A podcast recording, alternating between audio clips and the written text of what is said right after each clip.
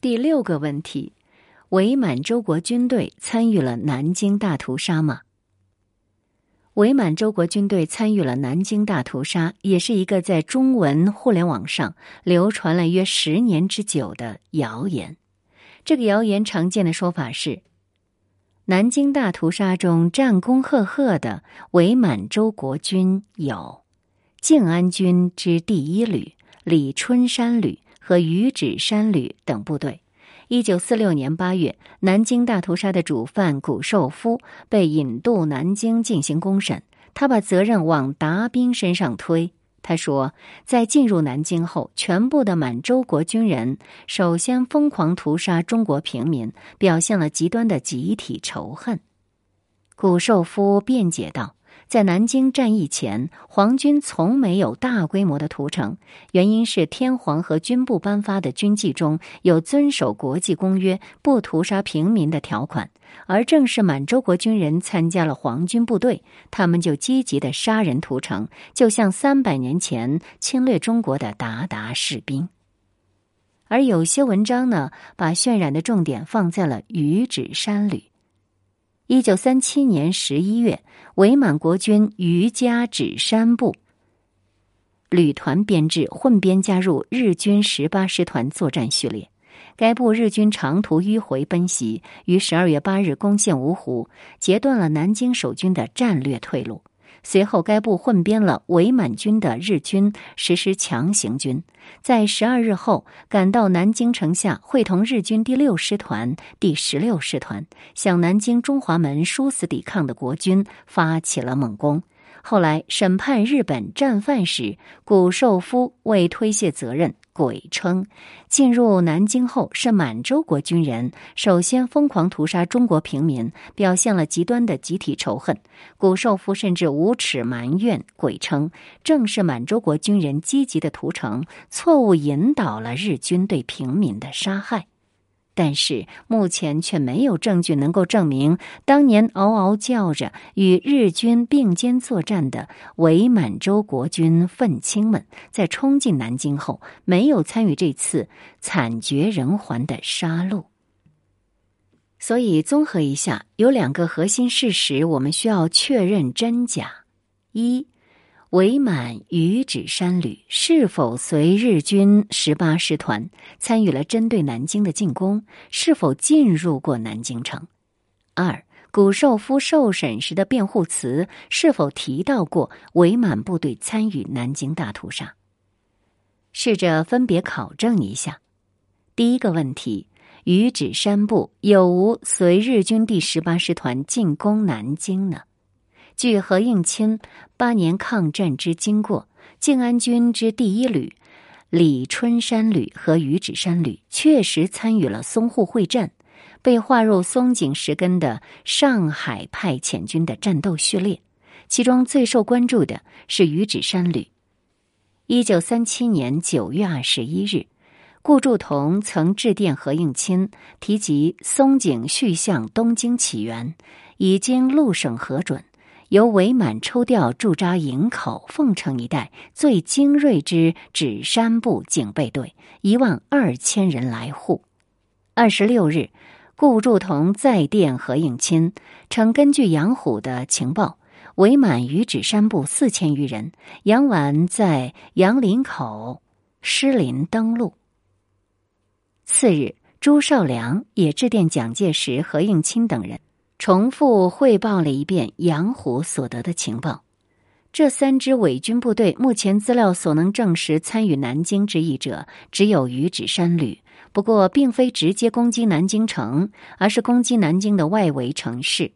据中方资料，余指山旅当时随日军第十八师团行动，在十二月八日对芜湖发动攻击。十二月八日。敌军之第十八师团及伪满军余指山旅猛犯芜湖，至十一日，南京与芜湖间之当涂亦被敌军占领。而据日方资料，日军第十八师团攻击芜湖的目的是切断国军的退路，是这样写的：这时出现了从芜湖附近溯扬子江而去的敌大部队。以及经宁国南下退却的敌部队。因此，军司令官根据方面军司令官的指示，以切断敌之退路为目的。四日，命令第十八师团改变前进路线，沿宁国芜湖南京公路向南京追击。七日，占领宁国；十日傍晚，占领芜湖。据日军战史，第十八师团占领芜湖之后，就接到了新的命令，转变攻击目标，没有再向南京进军了。十一日，军司令官为了让该师团参加攻占杭州。终止了向南京追击，主力在太平、芜湖间集结。军决定加上将来驻扎杭州的所属兵团，以军主力一举攻占较为合适。命第十八师团返回，不参加攻占南京。于是，十二月二十四日这一天，第十八师团占领了杭州。也就是说，传言中所谓的该部，指的是第十八师团混编了伪满军的日军实施强行军，在十二日后赶到南京城下，向南京中华门殊死抵抗的国军发起了猛攻。这的确是子虚乌有的事情。一九三八年四月八日，顾祝同向蒋介石报告日军在杭州、海盐等地与国军交战情形。曾提到，余指山部仍驻扎芜湖，芜湖之敌系伪满军李守信、余指山两部，日人减千余，日散布四郊，夜宿狱中沙场。第二个问题，谷寿夫有无指认伪满部队参与南京大屠杀呢？查谷寿夫一九四七年一月十五日呈送给国民政府国防军事法庭的申辩书，没有一个字提及伪满部队参与南京大屠杀。申辩书中，谷寿夫重点强调的是：一，自己没见过大屠杀；二，自己没参与过大屠杀；三，一九四五年之前自己没听说过大屠杀。被告在中华门内侧驻扎了一周，并非闭门不出，而是努力视察部队的情况。此间没有目睹过一件暴行事件，更没有默认和下过命令，也没有接到过有关报告。被告得知南京暴行事件是在前年战争结束之后，是从报纸上得知的。当时被告万分惊讶。曾经亲自参加南京战役的被告，还是第一次听到这件事。显然，所谓的古寿夫甚至无耻埋怨，鬼称正是满洲国军人积极的屠城，错误的引导了日军对平民的杀害一说，是毫无依据的谣言。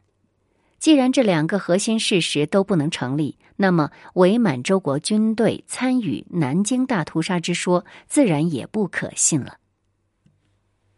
第七个问题：朝鲜士兵参与了南京大屠杀吗？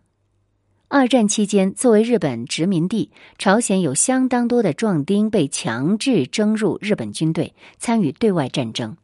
朝鲜人参加日军始于一九三八年，日本在朝鲜实施新的志愿兵役制度。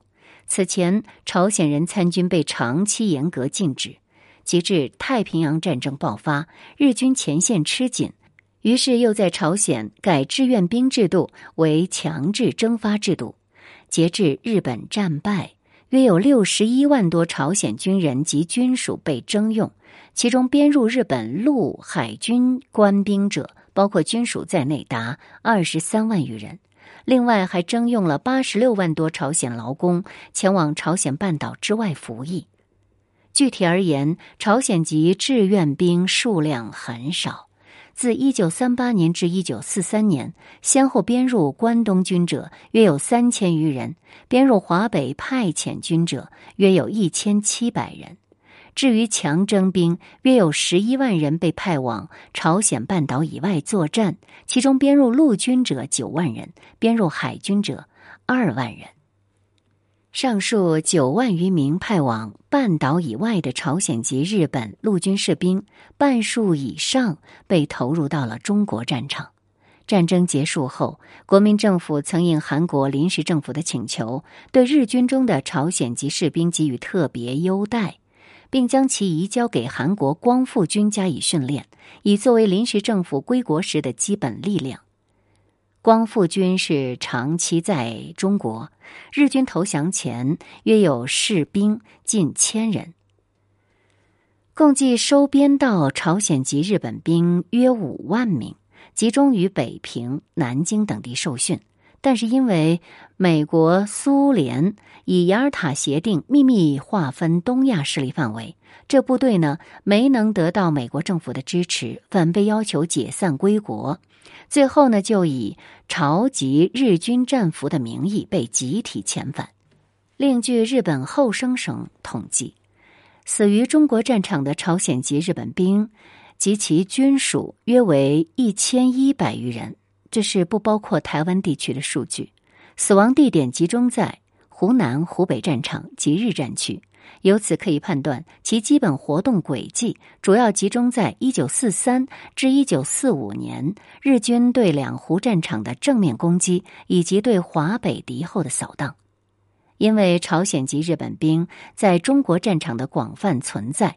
中文互联网上长期流传一种说法，认为参与南京大屠杀的日军当中有相当大的一部分是日本从韩国征调的韩籍士兵，其残忍手段一点也不逊于日本兵。但是这件事情是谣言。南京大屠杀发生于一九三七年十二月至一九三八年二月间。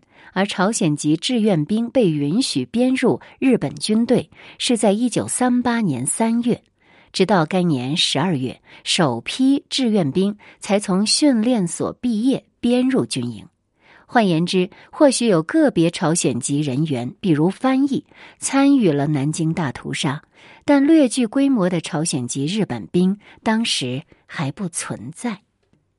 事实上。笔者迄今还没有见到过朝鲜籍日本兵在中国大规模烧杀淫掠的材料，包括口述和非口述材料。不过，也确有相当多的回忆材料，对为日军服务的朝鲜籍人员留下了恶评。比如，民革党员何宗志回忆，当时北平的老百姓都切齿痛恨日本人，还有那些助纣为虐的朝鲜人。老百姓叫他们“二鬼子”或者“高丽棒子”，这些朝鲜人比日本人还坏。再如，据被日军抓去做劳工的崔吉平回忆，有个监工的是朝鲜人，打人特别狠，大伙儿管他叫“二鬼子”。而以上这些材料数集的情形，大多是集中发生在东北地区。这与日本长期操纵朝鲜移民来控制东北有直接关系。自一九二零年代以来，朝鲜移民在东北酿出种种事件，移民认为自己被中国政府欺压，中国政府及民众则认为移民乃是日本侵华的马前卒。内中逻辑，日本特务大臣官方档案曾有详细的概括。第一呢，朝鲜人移居处多设有日本领事馆及警察署。以保护朝鲜人为借口，常引起种种事端，侵犯中国主权。第二，朝鲜人与中国人发生利害问题时，定会成为领事裁判问题，不受中国法律制约。第三，部分朝鲜人制造反日事件，日本则借机加深侵略。中方若为防范此类事件，驱逐某些朝鲜移民，又反会遭遇日本干涉。寸步难行。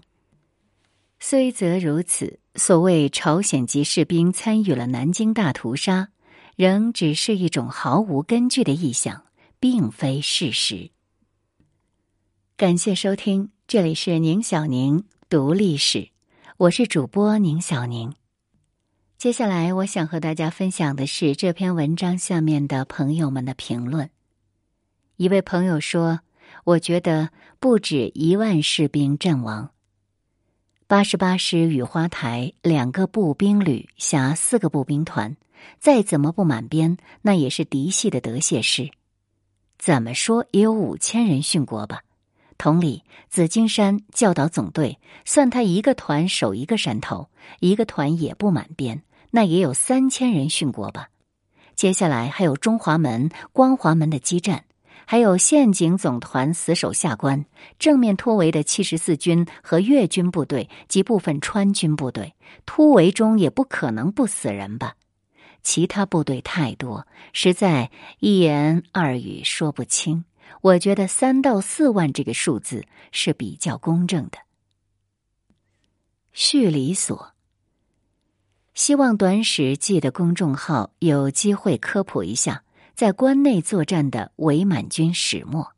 有段子说，一九四四年曾有计划将一部分伪军调往泰国、缅甸。泛舟，区分事实和观点做起来，往往。比说要难，事实有助于人们形成观点。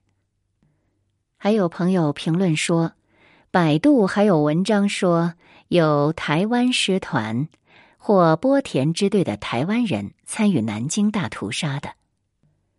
PDL 说，百度上的历史我都不敢信。